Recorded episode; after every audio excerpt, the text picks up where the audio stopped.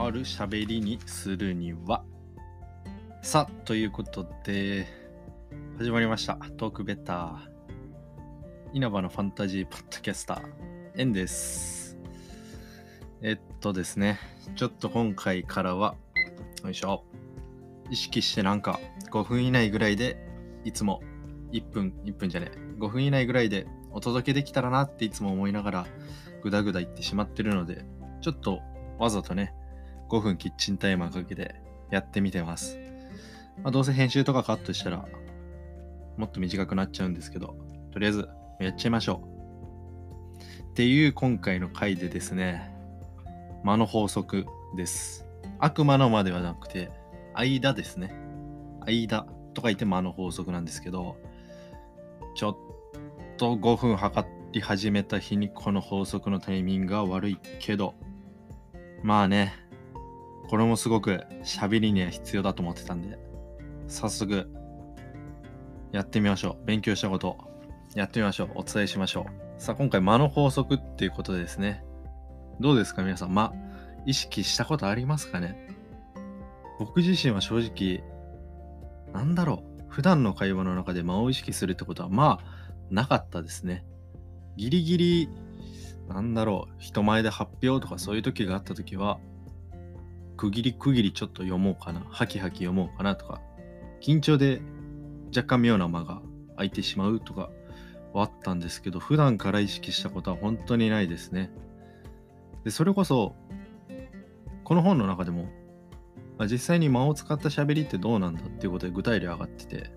まあ、プロの話で、ってのもまあ確かにそうだなと。どこが間かって言われると、はっきりは分かんないけど、でも、間を使ってる感は確かにあるなって思いましたね。一呼吸っていうのが。うん。と、一つすごく分かりやすいなと思って、思った具体例が、階段の、まあ、間ですね。どういうことかというと、皆さん階段の語り聞いた時に、なんか喋りがスローだったり、ちょっと芯となる時間があったりってなんか想像できないですが、まあ、いわゆるそれが間であり、そこで怖さってものが表現だったり、想像、伝わってるんですよ。って書いてあったんですけど、まあ、なるほどなと。間にはそういう効果があるらしいです。じゃ逆に、早口で会談してたらどうなんだろうって想像すると、やっぱり怖さは確かにないかもしれないって思ったんで、やはりまだ深くは理解できてないけど、マニアやっぱそれだけの。ちなみにですけど、じゃ YouTube など、まあ、YouTuber とかどうなのかなっていうことで、あまり間がないように思いませんか？それこそ間を詰めた動画とか、YouTube に限らず、TikTok と短編でいくってなった場合、その間ってのは逆に離脱ポイントなんですよね。じゃあ、果たして間いるんかどうなんだっていう話なんですけど、これに関しては、まあ、動画っていう性質上戻って見返すっていうことができるので間があまり意識されないもしくは意識した上で間を入れていないっていうことと間を詰めることで視聴者が飽きないようにっていうのがあるらしいんですね。まあ、だから、まあ、ポッドキャスター目指すドリーマーとしては積極的にちょっと間をうまく使っていきたいですね僕の場合。まあもう離脱されてもしょうがないので、僕が目指してるのはトークベターなので、はい。間を意識してお伝えしてみたいと思います。まず一つ目が、間には相手が〇〇する時間を作る役割がある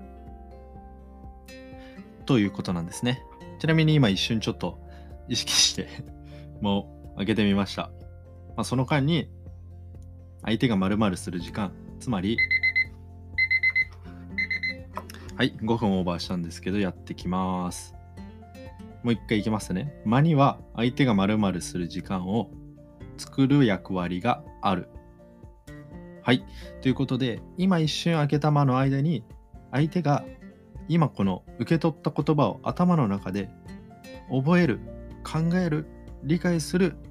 その時間を作るのが間なんですよ。はあっていうもうそうですよねでもそれこそ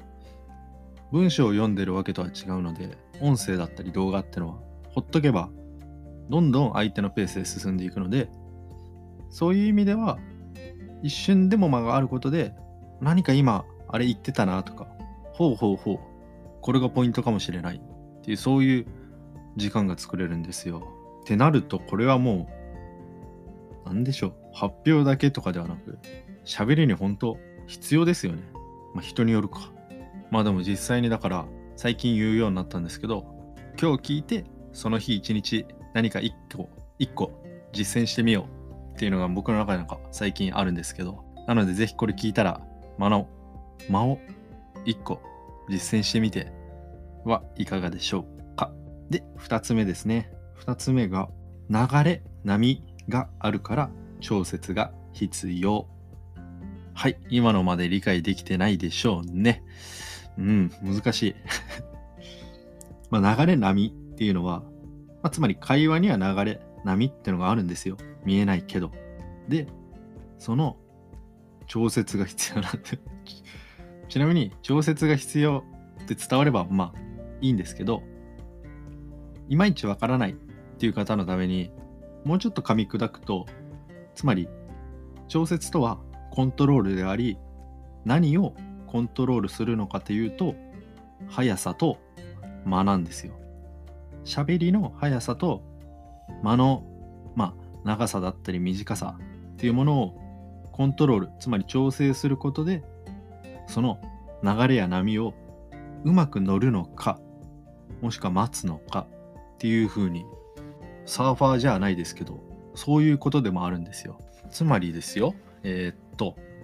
ずっととんでもない早口でとんでもなくいい文章を喋られたとしても場合によっては相手はもう途中でパンパンになっちゃう可能性もありますし逆に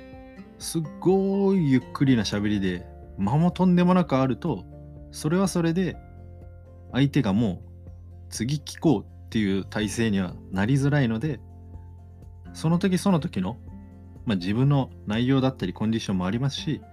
周りの状況ってものを冷静に見た上で適度な調節ってのが必要なんですよ。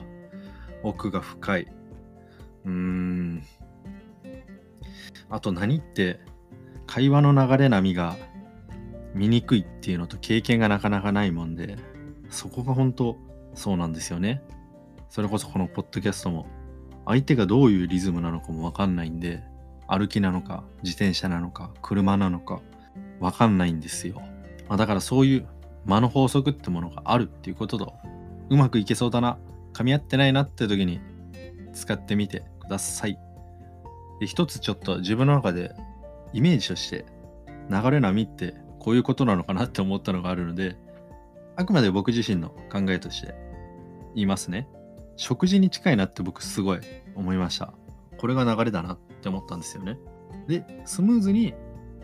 適度な量食べ適度に噛みスムーズに飲み込む。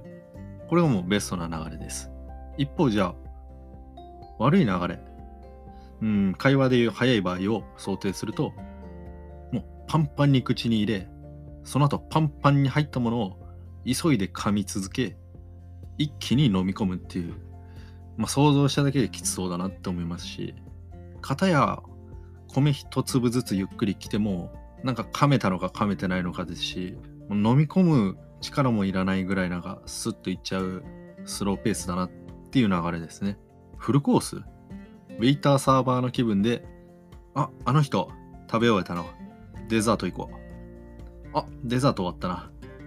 終わりのコーヒーだなっていう感じで慣れたら一流のシェフならぬ喋り屋かもしれないです。とまあ自分がちょっと思ったことは以上なんですけど改めて僕自身が解釈した本質12を言いますと1つ目が間には相手が〇〇する時間を作る役割がある2つ目が流れ波があるから調節が必要。調節とは速さと間です。さあじゃあ最後にクエスチョンとアンサーなんですけども。クエスチョンがリズムある喋りにするにはアンサー間を入れて流れをスムーズにしてあげましょう。はい。なので今日皆さんは一日間を一つどっかで入れてみてください。では